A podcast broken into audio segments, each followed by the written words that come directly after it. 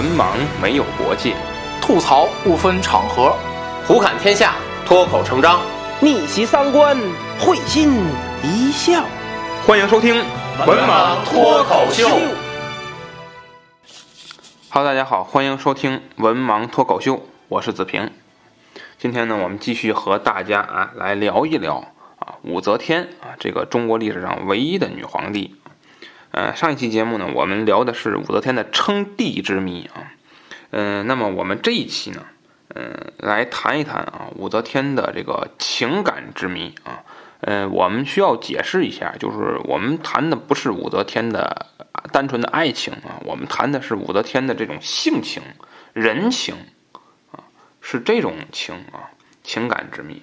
啊，就是我们会在这一期节目里呢，顺带探讨一下武则天的这个人的性格啊，和她的这个做事的风格啊，所以可能会从呃三个方面去探讨啊。一个方面就是说，她作为国家的呃第一执政领袖啊，她是一种什么性情？她以一种什么性情去处理问题？哎，这里面她有没有情？呃，第二个呢？就是她作为母亲，她对待自己的孩子是一怎样一种心情，怎怎样一种情感？那么还有呢，就是说她作为女人、作为情人、作为妻子，她又是怎样一种情感啊？一种情绪？我们在探讨这个问题。所以我们今这期节目呢，呃，我们看时间啊，如果时间这个比较长的话，我们会分成两期。去聊武则天的情感之谜啊，嗯，那么，嗯，大家啊，实际上一直有一个误区啊，就是说认为武则天是从称帝之后啊开始这个支配这个国家，掌握这个李唐王朝的啊，实际上，呃，这个呢，呃，是典型的啊，这没有历史常识的一个情况。呃，武则天呢，呃，登基在位十五年啊，就是说她做皇帝做了十五年。但是呢，他在做皇帝之前，嗯，早就已经掌控了这个国家。呃，当时呢，呃，李治由于自己的身体不太好啊，所以呢，嗯，一直由这个武则天啊，当时已经成为皇后的武则天，呃，去执政啊，去这个掌控这个国家。但是呢，李治对武则天不是很放心啊，因为看他看到武则天，呃，做人做事儿。呃，比较狠毒啊！我们曾经讲过，武则天在入宫的时候，呃，当时是做太宗皇帝的才人啊。当时呢，太宗想驯服一匹烈马啊，武则天呢就给出计谋啊，就是用鞭子打。他再不听话呢，就用锤子锤啊。他再不听话，那咱就不要他了，咱拿一剑给他捅死啊。所以他是这样一种管理模式啊。那么这种管理模式呢，一直伴随着武则天的一生啊，都是这样一种啊，先礼后兵。这样一个情况，呃，所以呢，这这同李治的管理思维实际上是不太吻合的啊。所以呢，李治就想废掉武则天，但这个不但废掉武则天没成功，还让武则天抓了个现行啊，就是武则天当时就给他摁那儿了，是吧？就是这个，呃，说你作为皇帝，你怎么能这样干呢？是吧？我有什么错呀？我什么错都没有，我帮你治理国家，我还治出错来了啊！来，女人那一出啊！弄得这个李治很下不来台啊，最后就没有废掉武则天。但是武则天从这件事情中就想清楚了一个事儿，就是说只有皇帝能够掌控一切，所以呢，他就开始了从皇后迈向皇帝啊的一个转变啊。这个转变呢，就很大一部分程度上影响了历史。那么武则天当时呢，先做了一个什么事儿呢？就是说，呃，我呢。是这个，既然当不了皇帝，我又不想当皇后，那怎么办呢？哎，他想出了一个主意，就是以二圣临朝的方式呢来听政。就是大家去想，就是说皇帝在呃这个上朝的时候，不是像咱今天一拍电视剧，哎，都是皇上啊在龙椅上就一坐，底下一溜大臣跪那儿啊，这个都是非常大型的。会议才会这样，就是咱们比如说咱们单位也是这样啊，咱们单位有这个可能有领导的碰头会啊，班子会啊，就是几个领导去协商，然后呢遇到重大情况才开全体大会，对不对？那么这种就刚才我说那种场合，那叫全体大会啊，这个是很一个月或者说十多天才开一次这种会，那不会经常开这种会的。那么正常情况下呢，就是呃这个呃在这个殿外或者说城门底下是吧？然后这个这个开一个呢小的碰头会，基本上是这样。那么开这种会的时候呢？呃，是二圣临朝，就是说，呃，李治坐在这儿，旁边呢，武则天还有一个龙椅，就是两个人呢，呃，并排去坐，就是说两个人不分高低，不分贵贱，两个人是平等地位的。那么武则天呢，给自己起了个高很好听的名儿，叫天后，天后。哎，咱大家去看那个历史剧啊，去看武则天这个登基，呃，就是这个武则天在做这个二圣的时候，她叫天后，她不叫皇后。那么呃李治呢，他也不叫皇帝，他叫天皇。哎，两个人呢，一个是天皇，一个是天后，都跟神儿似的啊，是吧？这乍一看以为这去日本了啊，其实没有这事儿啊。呃，那武则天就喜欢给人起名字，起各种外号啊，他就是这这样一个性格啊，所以他就是呃天后啊，二圣并称啊，这样一个时代。今天我觉得大家特别喜欢给武则天翻案，尤其是这个历史剧，都喜欢把武则天演得很天真啊，或者说很好啊，很很讲感情啊，这么一个人。那么我们说，实际上武则天在呃。嗯，在他执政的晚年呢，确实是呈现了这样一副精神面貌。呃，就是说他所建立的这个五州政权，嗯，在这个德政方面，在军功方面，啊，在用人方面呢，都是不错的啊，恢复了李唐王朝往日的那种精神气气息啊。但实际上，呃，这只是一个表象，就是说，这是在他晚年政局稳定的情况下，哎，他做的一种。呃，怎么说？呃，工程啊，他自己做的一种啊，这种这种工程，实际上呢，他大他执政的大部分时间都不是这样的，所以我觉得你这个给历史翻案，你这要有这个，我觉得咱们要有底线的，对不对？武则天在大部分的时时间，实际上他都表现的不是这样，呃，所以我甚至抛出一个观点，就是我认为啊，这历史上唐朝历史没有他。历史也不会倒退，甚至也不会颠覆。为什么我这么说呢？呃，咱们一个一个谈啊，先谈这个高宗李治啊。呃，高宗李治，呃，确实啊，很客观的说是一个软蛋啊。呃，那么这个是因为什么呢？因为唐太宗不得不选他作为太子。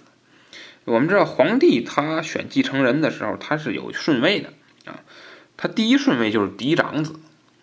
嫡长子不行，就立嫡子啊。什么叫嫡子？就是皇后生的，正房夫人生的叫嫡子，立嫡啊，这是一个古代的惯例啊。所以这个他这个立嫡长子，然后嫡长子不成立嫡子，嫡子不成立长子，就是这个长子他不见得是呃嫡长子，大家懂这意思啊？就是。所以有嫡立嫡，无嫡立长啊！中国古人是这样一个啊，这个选皇帝的一个继承人的一个模式啊。唐太宗呢也不能例外，因为他也要保证政权的平稳过渡啊。他从一开始就立这个自己的嫡长子李承乾作为这个太子啊，可以可是李承乾呢不争气啊，呃，熬不住了，最后啊造反，最后给李嗯这李世民弄得很生气啊。把它废掉，废掉之后呢，嗯，本来按照顺位来说，应该是立魏王李泰啊作为这个太子。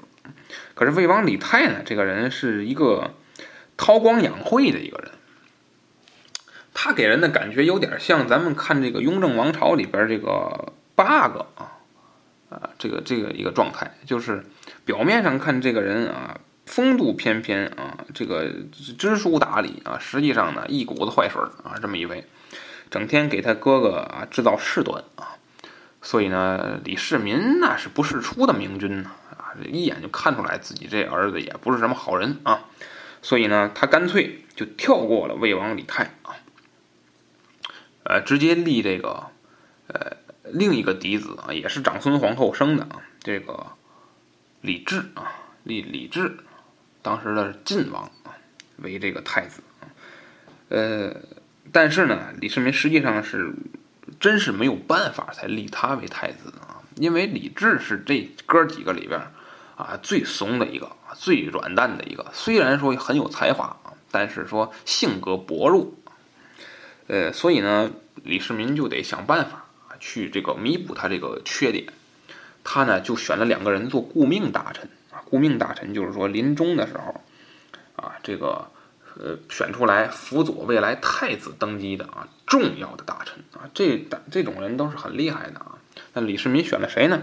选了自己的内兄啊，就是说，呃，这个长孙皇后的哥哥啊，长孙无忌啊，这个人很厉害啊，是唐太宗的凌烟阁二十四功臣之首啊，赵国公长孙无忌。同时呢，还选了一个人啊，这个人叫褚遂良啊，褚遂良是。性格是非常耿直的，而且是这个刚毅啊、果敢的一个人啊。就是说，你哪儿做的不对，他敢直接上来撅你啊，这么一个人啊，很厉害啊。那么这两个人啊，褚遂良，这个要是大家了解书法的话，也知道啊，呃，唐初四大书法家之一啊，欧虞楚薛啊，里边也有他一笔啊。褚遂良啊，这个楷书行书都非常出色啊，一个人。选了这两个人做顾命大臣啊，来弥补李治。人家李李治是一个柔软的人，这两个人呢，都比较果敢啊，比较果敢。长孙无忌还差着，长孙无忌是官场老油条啊。嗯，褚遂良就是一些性格比较耿直的啊，像比较耿直的。那么他呢，还嗯，这是文官的安排。那么武将的安排呢，这个呃，李世民也非常聪明啊，就是他呢，把呃像英公李绩啊。英国公啊，这是这个凌烟阁二十四功臣之一啊，大将军啊。但是呢，他有有意的啊，刻意的把这个李绩给放逐了啊，放逐，然后让他这个贬斥到一个小地方。然后呢，为什么呢？因为他一想，他说这个武将啊，一般是拥兵自重啊，他容易这个出事儿，所以故意冷落他一下，然后让这个呃李治呢。在即位之后呢，重新提拔李绩，这样李绩就你说能不对这个新皇帝感恩戴德吗？能不以死效忠吗？是吧？你看他很聪明啊，给儿子安排的道儿条条是道啊。嗯，那么这种安排下呢，李治实际上是非常有能力掌控这个局面的。那么当时武则天，呃，因为他是这个，呃，他是这个，呃，怎么说叫大行皇帝的妻子啊？就是说刚刚死去皇帝的这个。妻子之一啊，后宫之一，所以呢，理论上是他是要，因为他没生育嘛，所以他是要去出家的啊。那么，呃，这个李治是拦不住这个事儿的啊，也是没有能力去做的，不能一上来好皇上刚死你就把这个自己等于母亲这一辈儿的人给给给纳入后宫，这不像话啊。所以这个，呃，武则天当时就出家感业寺了。所以这一段时间。李治是确实是君臣合力去治理这个国家，没武则天什么事儿。这个期间呢，叫永徽年间啊，对，他的年号叫永徽。那么这个时期可以说，哎，这李治管理国家管理的是非常好的啊，文治有文治啊，那么战争呢也是屡获胜利啊，所以呢，在普天之下得到了非常高的声望。这是说李治啊，所以我说没武则天什么事，人李治也没什么问题啊。那么再说他们的孩子啊，嗯，李治自己有一个儿子啊，就是跟这个王皇后生的啊，叫燕王李忠啊，不是那水浒水浒那大虎将啊，李忠不是那人啊。呃，这个燕王李忠呢，当时是太子啊，历史上对他没有什么过多的记载啊，所以我们不谈。我们谈这个武则天和李治的两个儿几个儿子啊，呃，这几个儿子各有各的特色。一个呢，长子啊叫李弘啊，李弘，李弘，呃，怎么说呢？他是一个文学造诣比较高的人啊，他经常给书作注，然后自己跟文人们写一些东西啊，所以文学造诣比较高。嗯，而且呢，素来呢以仁德著称，所以在当时呢非常有声望。非常有声望。那么次子呢，叫李贤啊。为什么叫张怀太子呢？就是这个是谥号，就是呃他的弟弟啊，睿宗李旦，就后来的这都是啊。啊，那么给他上了一个谥号叫张怀啊，所以叫他张怀太子啊。当时不能那么叫啊，所以这个大家去看啊，就是这个历史很有意思。你要是说这这这个看电视剧啊，就是当活着的时候管他叫张怀太子，那肯定是瞎鬼啊，那是不可能的事，没那么叫的。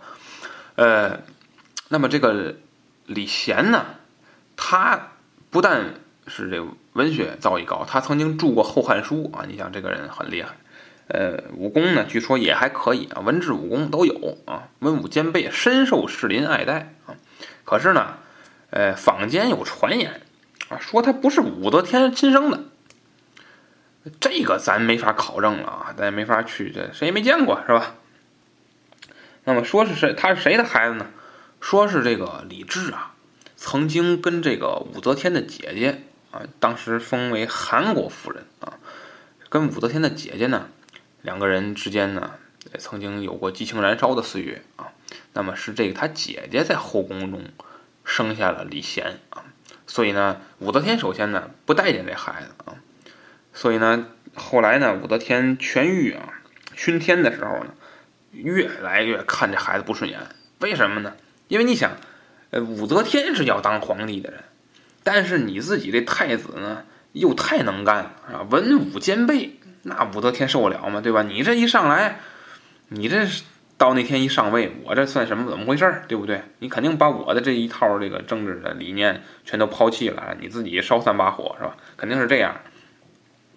所以呢，武则天就不爱他，知道呢，把他贬黜啊。贬黜了李贤，最后呢，又亲自下诏啊，就是说这个李贤呢谋反啊，说这个李贤家里的这个马厩里啊，哎，这个发现了啊，这个三百把兵器啊，也不什么兵器，据说是都是那个呃锄锄头啊，什么这这镐啊，什么镰刀的都这个啊，就就这这也叫兵器啊，就说据说发现了兵器啊，利刃啊。要造反啊！武则天很生气啊，就命令这个李贤自缢啊。这就特别奇怪啊！这是这首先你说这个李贤他有什么能力，靠三百把兵器啊就造反啊？这这个真是闻所未闻、见所未见啊！你又不是说这个啊唐太宗年间那个那个那个嗯李靖是吧？这穿越阴山带的那个那死士啊，那那那那飞虎队，你又不是这群人，对不对？你就是一个普通的。啊，这个太子府上，但你马够不够三百匹都是回事儿。你拿那雇三百个农民起义，这是开玩笑嘛，对不对？所以就是找了个借口啊，杀掉了李贤啊。所以武则天啊非常狠毒，杀死了这两个孩子。那么你说没武则天的话，这两个孩子任何一个继任当皇帝，哎，都是有可能使大唐的天下得以平稳过渡的啊。所以我觉得啊，没有武则天。啊，大唐的历史未必就会改写或者是颠覆啊。那么我们再看看武则天有何作为呢？是吧？嗯，武则天呢，从她成为皇后到她后来当皇上被迫退位啊，将近执政四十多年啊。这四十多年间，武则天对天下的这个贡献，实际上呢，呃，是很一般的。就是说，呃，没她也是这些贡献。但是呢，有了她之后呢，不但有贡献。其实呢，还有很多悲剧，我们管统一称为恶行啊，就是邪恶的行为啊，恶行。嗯，武则天的管理思路呢，其实八个字儿就可以概括啊，叫顺我者昌，逆我者亡啊，他就是这种管理思路。嗯，那么你听我的，我就给你加官进爵。什么人呢？许敬宗、裴炎、索元礼。来俊臣、周兴这些个啊，依靠这种怎么说？呃呃，暴虐的啊，这个这个叫这个这个这个恶毒的攻讦啊、诬陷，这种栽赃啊、屠杀，靠这些手段上位的人啊，呃，最后呢得到了加官进爵啊。那么是逆我者亡，什么人亡呢？就是维护李唐权威的人，那些个。不听从他命令的人，那些个专门跟他对着干的人，最后都死了！就是他不去想，我有没有更好的办法去解决这个事儿，他不去想，他就是这种，哎，就是当年给太宗驯马的那一套啊！我就拉拢你，拉拢不成，我就威胁你，威胁不行，我就杀你，就是这么一套啊。所以我觉得啊，这个人没什么政治远见啊。但呃，甚至说我们说句更极端的话，就是典型的啊这种呃呃这些怎么说暴君的一个形象啊，是这种形象。那么有人就会去想，那这种方式他怎么能够最后对吧执政四十多年都没事儿呢？我认为是这样，就是说，呃，残暴到了极端，它实际上也会达到一种治世，只不过这种治世是人人不敢说真话啊，人人不敢说话，是这样一个种这个太平。所以有人说清朝，你说清朝康雍乾三朝，咱们也叫盛世，但这种盛世其实和武则天的这种盛世是一个性质的，就是人们生活在一种白色恐怖的情况之下。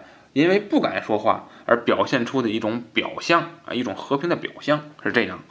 嗯，有人曾经啊拿武则天跟曹操进行对比，认为武则天呢不够明智。那么我倒我在这里呢，反而我觉得这是武则天的无奈之举。曹操一生没称帝，对吧？曹操没篡汉，没称帝，只是呃作为汉相啊，作为汉朝的丞相啊这种身份。那么他自己呢，在这个曹孟德在临终之前写下文章啊，说这个自己叫以防慕虚名而处实祸啊，就是说这种皇帝的虚名我不要啊，免得被人后人所诟病啊。所以有人说曹操很聪明，那武则天就不聪明啊，武则天就篡了唐，那自己建了一个武周啊，就篡唐了啊。武则天就不聪明，实际上我觉得这没聪明不聪明一说，因为武则天生活的环境，她就是后宫，就是这一亩三分地。你说他怎么办，对吧？你让他去像曹操一样东挡西杀、南征北战，立下赫赫战功，他做不到啊，对吧？他只能是在这样一个小范围内实行自己的权术。那么这种结果只有两个：一个是新君上位，然后把他清理掉；另一种呢，就是自己死称帝。然后死后呢，配享太庙啊，只有这两种途径。那么是谁都会选后者，所以我认为武则天这种举措是无奈之举，她必须这样做。那么一个女人在当时要想当上皇帝，那是冒天下之大不韪的，所以呢，她也就必须斩断挡在她路上的所有荆棘啊。我们来说说这些荆棘都有哪些啊？一共我觉得分为三类啊，一类就是武则天在后宫中的对手，一类呢是。呃，朝廷中大臣中的对手，另一类就是他争夺皇位上的对手啊。这三类对手呢，都有一些典型的人物。我们先说后宫中的对手啊。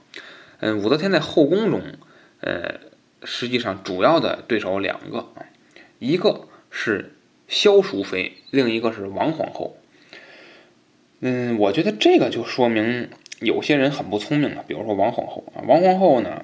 她看见那个萧淑妃跟他争宠啊，呃，就是他想到什么办法呢？他要拉拢一个政治上的朋友啊，他就把这个劝这个唐高宗啊，把武则天呢从感业寺接回来啊。实际上呢，他想的很简单，就是把武则天当成一个傀儡，然后他和武则天联手呢，做掉这个萧淑妃。他的想法很好，但是呢，我觉得太过天真，就是他。在没有对武则天进行一个考量的情况下，就去擅自做出这种决定，实际上是非常有风险的，因为你不知道你带来的是一个什么样的对手。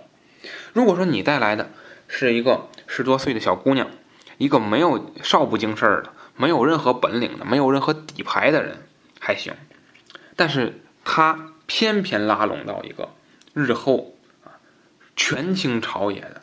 甚至能够管理一个国家的这种高水平的政治家，去和他去处理这些事儿，那么他相当于是赶走了一头狼，又拉进来一只虎。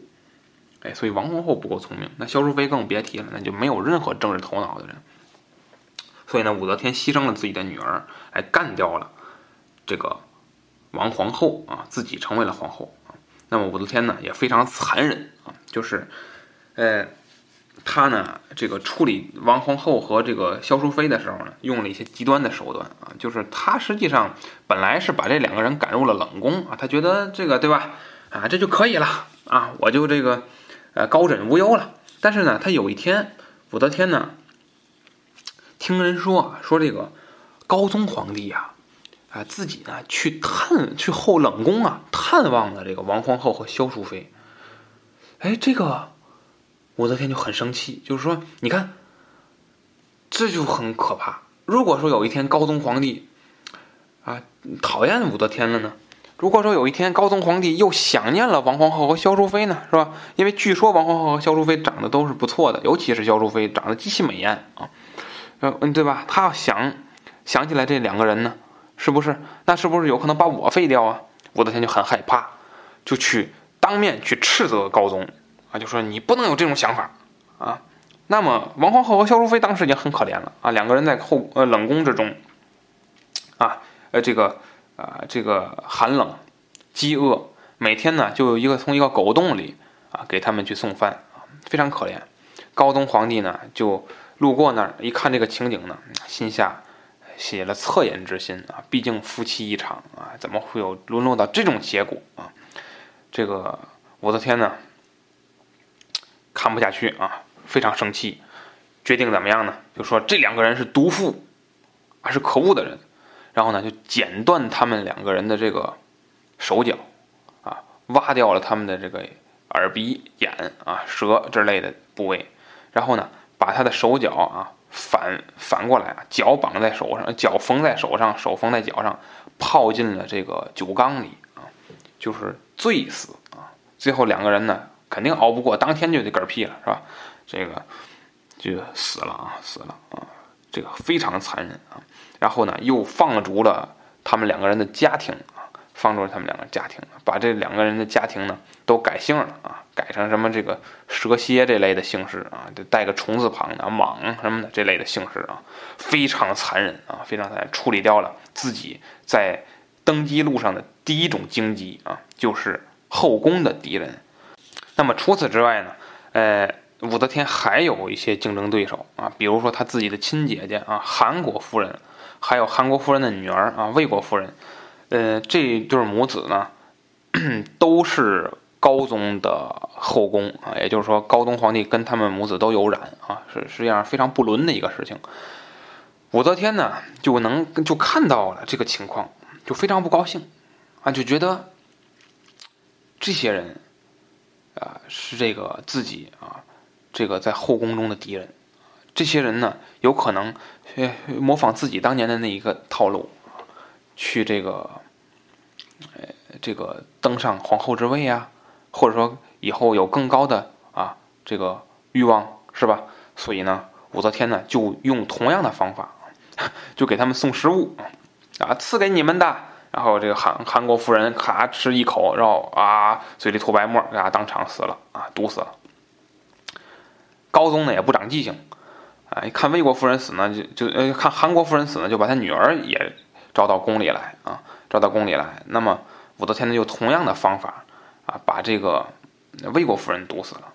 那么武则天呢也非常狠，就是武则天呢有两个兄长啊，叫武维良和武怀孕啊。那么这两个兄长呢，当时和魏国夫人一起进宫。那么武则天呢，就毒死了魏国夫人之后呢，又把这个投毒的这种罪名呢，给了这两个兄长啊，武维良和武怀孕。等于武则天用同一种方法，既杀掉了自己姐姐，杀掉了自己侄女，又杀掉了两个哥哥啊，就是他把自己武家的这些个可能以后会威胁到他地位的人都给铲除了啊，非常歹毒啊，这个女人。这个我们说，这是他的这个。在后宫中的敌人，那么他在朝堂中有没有敌人呢？同样是存在的。他在朝堂中的主要敌人就是呃，太宗皇帝呃去世之前的两个顾命大臣啊，长孙无忌和褚遂良啊。那么武则天呢，她实际上是没有办法去擅自给某一个大臣下罪名的，因为。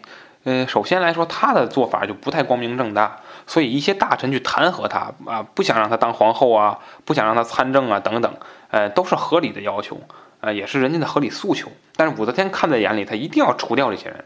那怎么除掉呢？他就把当时的一个史官招进宫里来，这个人叫许敬宗啊。许敬宗是典型的小人，那么许敬宗就去思考啊，我们怎么呃把这些个。嗯，某这这些个跟你不对付的人去处理掉呢？他们呢就想到一个办法，就是当时废掉的是王皇后，那么王皇后废掉之后，当年王皇后生的儿子燕王李忠，自然也就不能做太子了。所以呢，他们就借这个李忠为名啊，去弹劾这些大臣。怎么弹劾呢？就说这个李忠一看自己母亲被废了，李忠就要造反，要自立为帝。哎，他就以这种谋反的罪名来罗织这些人。只要他们看谁不顺眼，他们就说这些人是燕王李忠的同伙，是乱党啊。等于呢，一网就把这些个所有反对武则天的人都打尽了。那么当时呢，长孙无忌是很聪明的。长孙无忌一看这个局势非常不妙，那么长孙无忌呢就隐退了，啊，就隐退了。但是褚遂良不是，褚遂良就当面支持武则天啊。武则天就非常生气，就把褚遂良给流放了。在流放的路途中呢，褚遂良就遗憾的死去了啊。那么，武则天有一个政治能力，就是，呃，我恨你，但我不当面办你，我甚至不当不当天当月当年办你，我慢慢办你啊。武则天是这样，就可能你今年弹劾他一句，骂他一句，说他一句不好听的话，他可能明年或者后年才想办法找吧你，才想办法干掉你。他是这么样一个人物，非常狠啊，非常狠，阴险，就像一条毒蛇一样啊！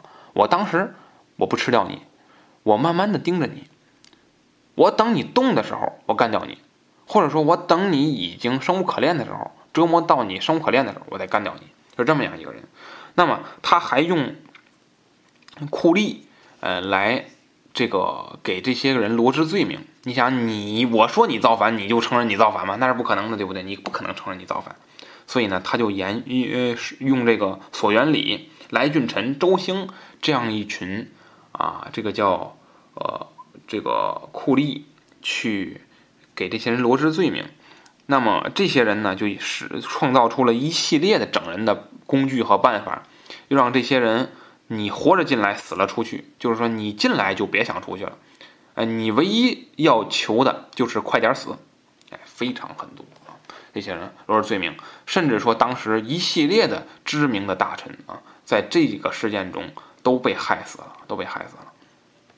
那么，呃，我们说，这是武则天对待自己的手下的臣子啊。那么他最后，呃，终于找了一个借口啊，那么赐死了长孙无忌啊。那么这样一下，高宗李治身边所有这个，嗯，这个叫。呃，李唐王朝的一些臣子就都被干掉了，那么，剩下的人就都听命于武则天了。武则天是这样剪除的自己的政治对手啊。呃，那么除此之外呢，武则天还有一个对手，就是皇位上的对手，这就非常奇怪了啊。他皇位上有对手吗？其实是有的。第一个对手就是李治。那李治非常好办，嗯，怎么办呢？他可以用女色。去迷惑啊，李治，就是说武则天自己迷惑李治。武则天呢，经常要处理政治啊，武则天就没有时间去和李治进行这种夫妻的这种交流。那么呢，他就可以选一些个美女啊，去麻痹李治啊。那么李治在这种过程中，意志逐渐就消沉了，意志就不在这件事情上面。反正他本身身体又不好，再折磨折磨、摧残摧残啊，就是说白了就是剩一口气儿啊。这么一个情况，那么他在皇位上还有对手吗？有，有很多。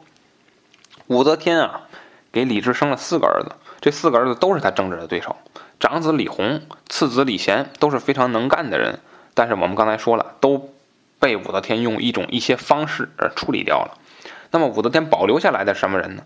是那种和李治一样唯唯诺诺、没有什么本事的儿子。这里边呢，有名的就是李显和李丹。啊，这两个人真的是没有什么本事啊，而且呢胆儿非常小啊。我们就拿李贤来说，啊，李贤这个呃，这个由于武则天呢，这个比较喜欢这个呃这个造字啊，经常给李贤改名啊。李贤这一辈子就光剩改名了啊，今天改一个，明天改一个，刚把前面一个用习惯了，叭又改了，又改一名。啊，所以给李贤弄的这个李贤，他李显啊，李显说错了。李显他从小的性格就是忽左忽右啊，谁说都行，反正我自己不出主意，是那么一个人啊，性格非常软弱。所以呢，他最后就留着这两个儿子啊啊，把他们俩立为太子，呃，然后呢啊，去以他们做傀儡啊，然后去施加自己的政治思维啊，是这样的人。后来这两个人都先后做了皇帝啊，唐中宗李显，唐睿宗李旦，然后武则天做了太后，但是他以太后的方式呢，又去执政垂帘听政，这又是后话了啊。非常狠毒的一个人啊，那么这是说武则天她处理政治的一个基本思路啊，就是说顺我者昌，逆我者亡啊。嗯，那么我们对武则天的这种行为呢？我们说，呃，就是她有没有感情呢？实际上，武则天是没有什么人情的一个人，在执政的时候，所有挡在她面前的，无论是谁，哪怕是他自己的亲生骨肉，他都要处理掉，因为在他眼前，只有一个人是他的亲人，那就是他的权利，没有什么比权力更为重要的啊！这是他残忍的一面啊。那么，嗯，值得讽刺的一个事儿就是说，武则天呢，在自己登基后的第二年。便宣称自己是弥勒佛降世啊，要求全国各地兴建佛寺啊，诵念大云经书啊。但是就在他普度众生的时候啊，往往是在天朝的另一边啊，多少颗人头纷纷落地，杀戮从来没有停止过啊。嗯，我们这期啊花了一些时间去聊武则天，她。的情感之谜啊，其中的一方面啊，就是他作为皇帝的情感啊。我们最后的结论是他作为皇帝是没有一丝人情味儿的啊。那么他呃在其他方面有没有情感呢？我们下期节目再说。